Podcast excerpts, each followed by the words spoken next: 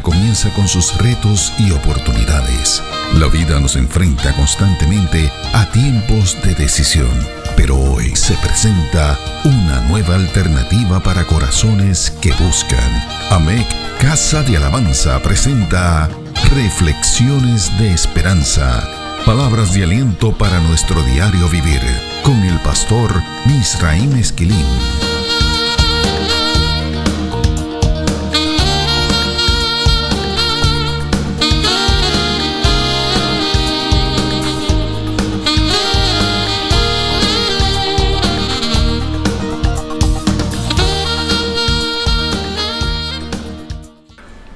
Recibe bendiciones del cielo.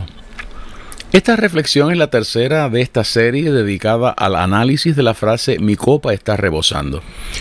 Esta es la última expresión del verso 5 del Salmo 23. Las versiones bíblicas en español han recogido varias formas de traducir esa expresión. Veamos algunos ejemplos. Palabra de Dios para todos recoge esa expresión diciendo, has llenado mi copa hasta rebosar. La nueva traducción viviente dice, mi copa se desborda de bendiciones. La nueva versión internacional, en cambio, dice, has llenado mi copa a rebosar. En las reflexiones anteriores nos detuvimos a analizar de manera superficial el concepto hebreo que se traduce como rebosar, rebayá, rebayá. Ya sabemos que este concepto va mucho más allá que simplemente definir la acción de derramarse. Esto es así porque este concepto incluye la fuente que lo provoca, la condición y el estado anímico de alivio y de llenura que patrocina y la saturación que esto predica. Ahora bien, no nos hemos detenido a examinar la raíz de esa expresión hebrea, o sea, el significado que posee el concepto de donde sale el concepto hebreo que se traduce como rebosar. Este análisis es importante porque nos permite calibrar las aplicaciones que puede o no puede tener la expresión mi copa está rebosando. Un ejemplo de este tipo de análisis es el examen del concepto temores que aparece en el Salmo 34 y verso 4. Este salmo es un acróstico que entre otras cosas describe los efectos de la alabanza. Veamos lo que dice el verso 4 del Salmo 34. Busqué a Jehová y él me oyó y me libró de todos mis temores. La expresión temores que aparece aquí es la traducción del concepto hebreo megurá, que significa temor. Sin embargo, el análisis de su raíz hebrea, magur, nos conduce a considerar una información muy valiosa.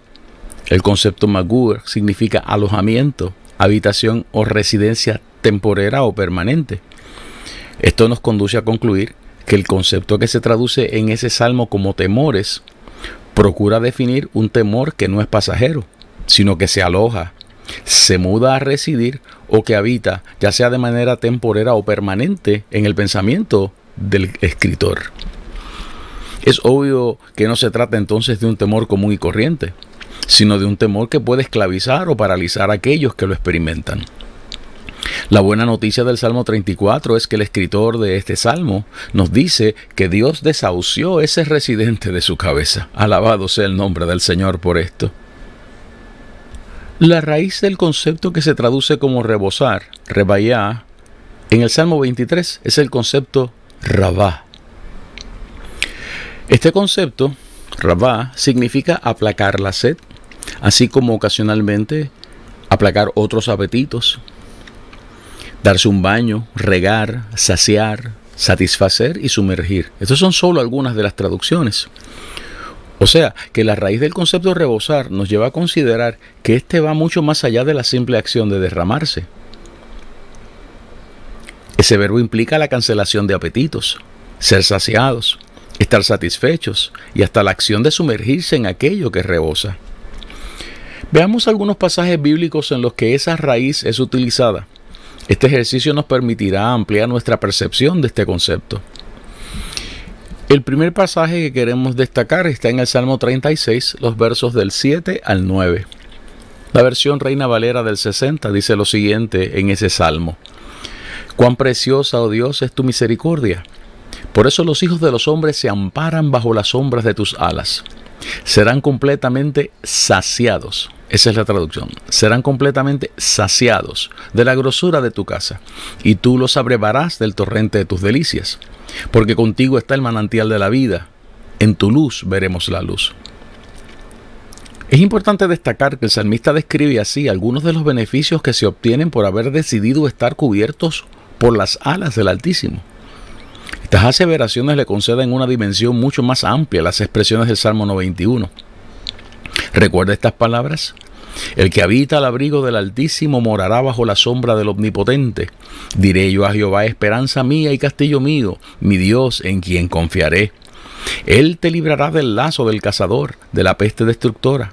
Con sus plumas te cubrirá, y debajo de sus alas estarás seguro. Escudo y adarga es su verdad. Es obvio que hay mucho más que protección debajo de esas alas. Debajo de esas alas, según el Salmo 36, sabemos que encontramos protección, pero también que quedamos completamente satisfechos con la abundante comida de la casa del Señor. Dios nos da a beber de un río delicioso, porque en Él está la fuente de la vida y en su luz podemos ver la luz. Esto que acabo de compartir es la versión de, Dios habla hoy de ese pasaje del Salmo 36. Hay otro pasaje bíblico en el que se utiliza la raíz del verbo rebosar. Es el Salmo 65. Los versos del 8 al 13 dicen lo siguiente. Por tanto, los habitantes de los fines de la tierra temen de tus maravillas. Tú haces alegrar las salidas de la mañana y de la tarde. Visitas la tierra y la riegas. En gran manera la enriqueces, con el río de Dios lleno de aguas.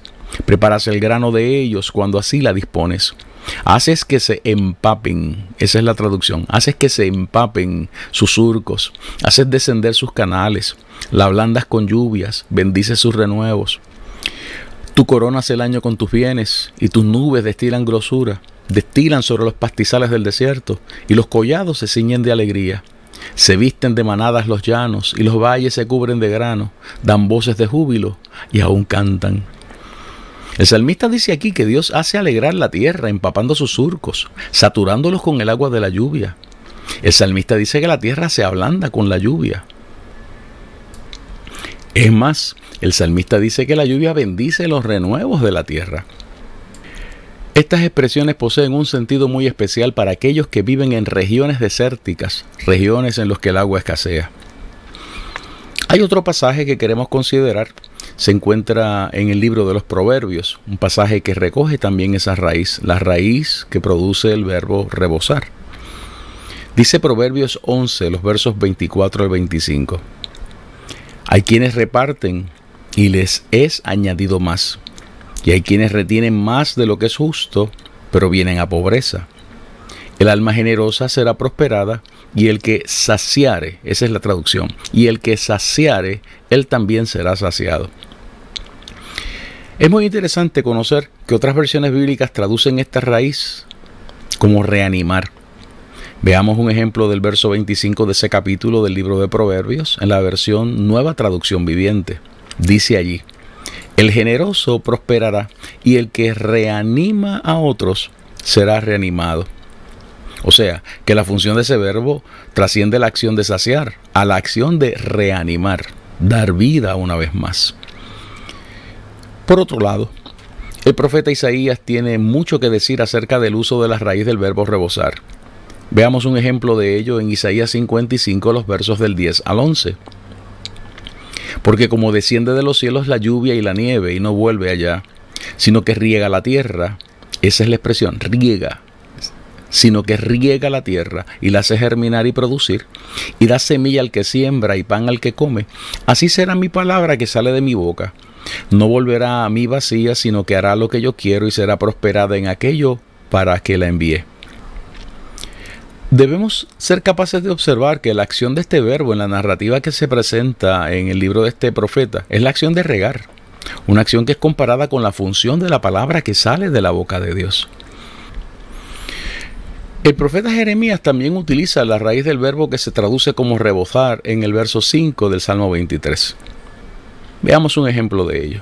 Jeremías 31, versos 14 y 15 y 23 al 25, y esta vez voy a leer la nueva versión internacional. Entonces las jóvenes danzarán con alegría y los jóvenes junto con los ancianos. Convertiré su duelo en gozo y los consolaré Transformaré su dolor en alegría. Escuche bien, colmaré de abundancia, esa es la expresión, colmaré de abundancia a los sacerdotes y saciaré con mis bienes a mi pueblo, afirma el Señor. El verso 23 al 25 dice lo siguiente, así dice el Señor Todopoderoso, el Dios de Israel.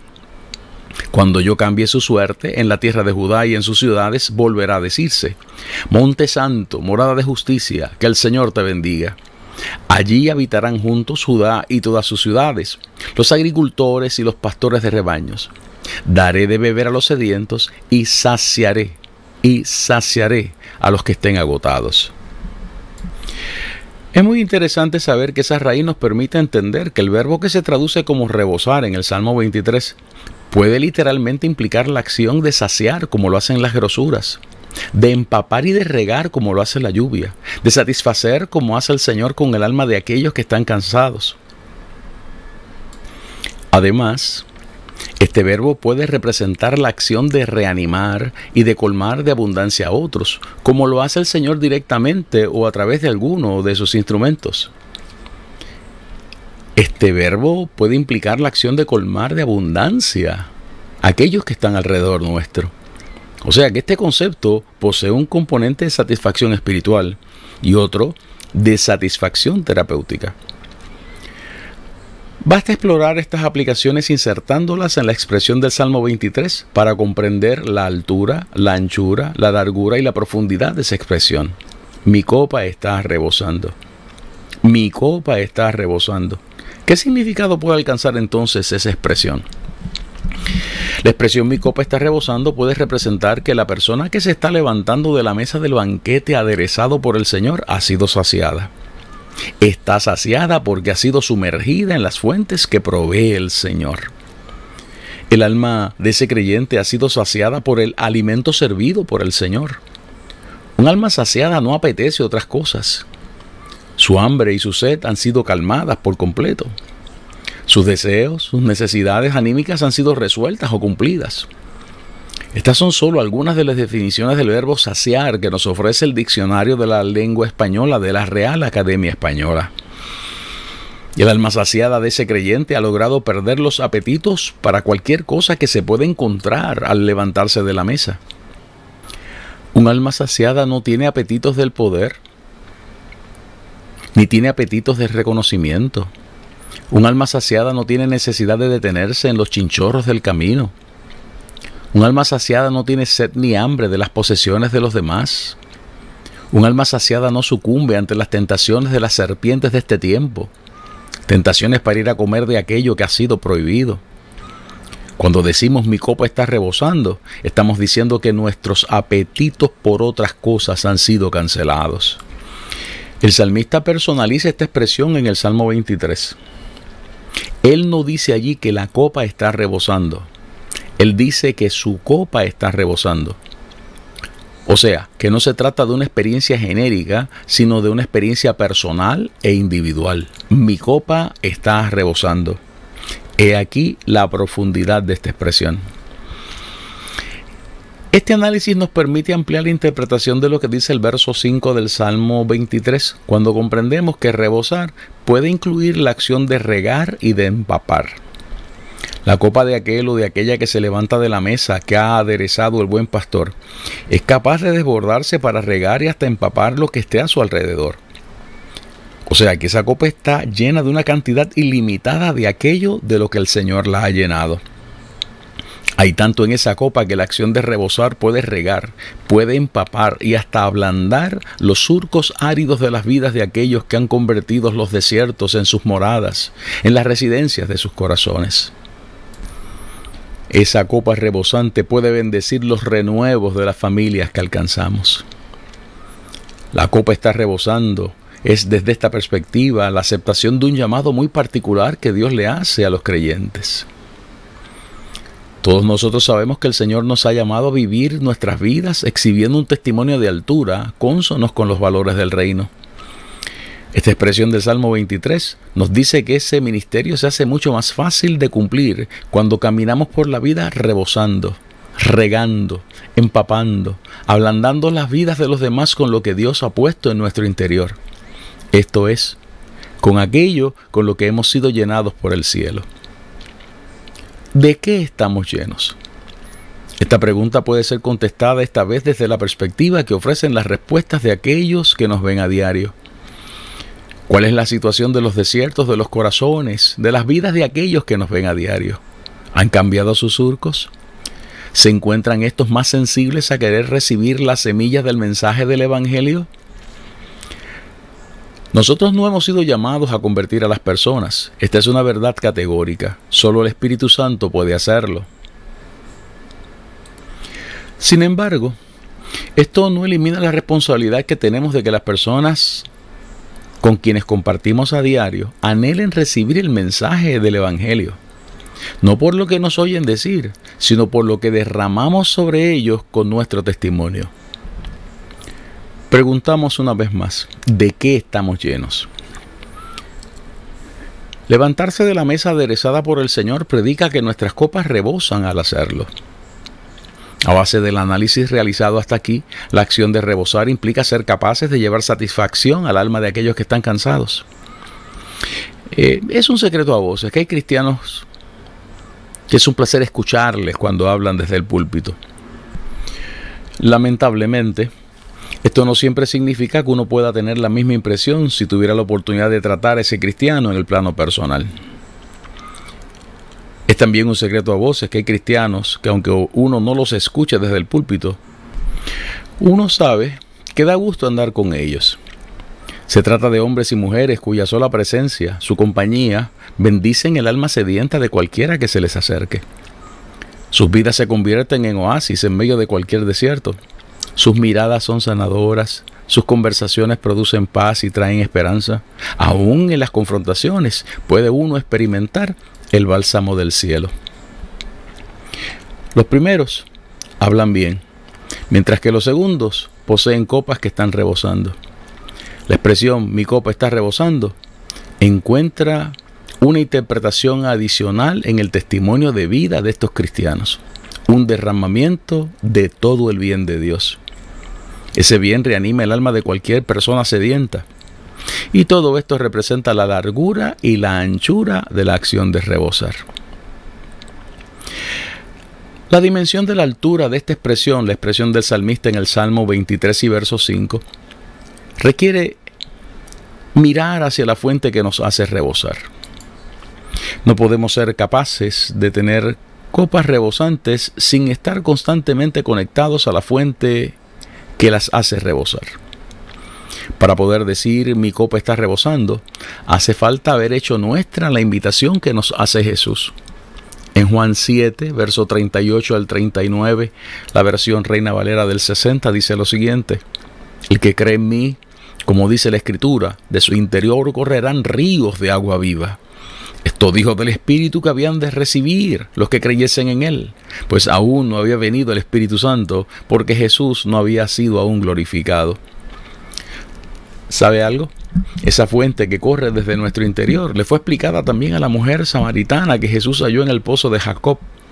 En Juan capítulo 4, los versos 13 al 14, dice la Biblia, respondió Jesús y le dijo, cualquiera que bebiere de esta agua volverá a tener sed mas el que bebiere del agua que yo le daré no tendrá sed jamás, sino que el agua que yo le daré será en él una fuente de agua que salte para vida eterna. Escúchelo bien. No puede haber copas rebosando sin que éstas estén conectadas constantemente a esa fuente. La invitación de salmista es hermosa. Él se sentó a la mesa aderezada por el buen pastor, procurando encontrar remedios y alivio para un corazón marcado por los dolores hallados en el valle de sombra de muerte. Dios lo sorprendió con la grata noticia de que el Señor había decidido utilizarlo con mucho poder cuando se levantara de esa mesa.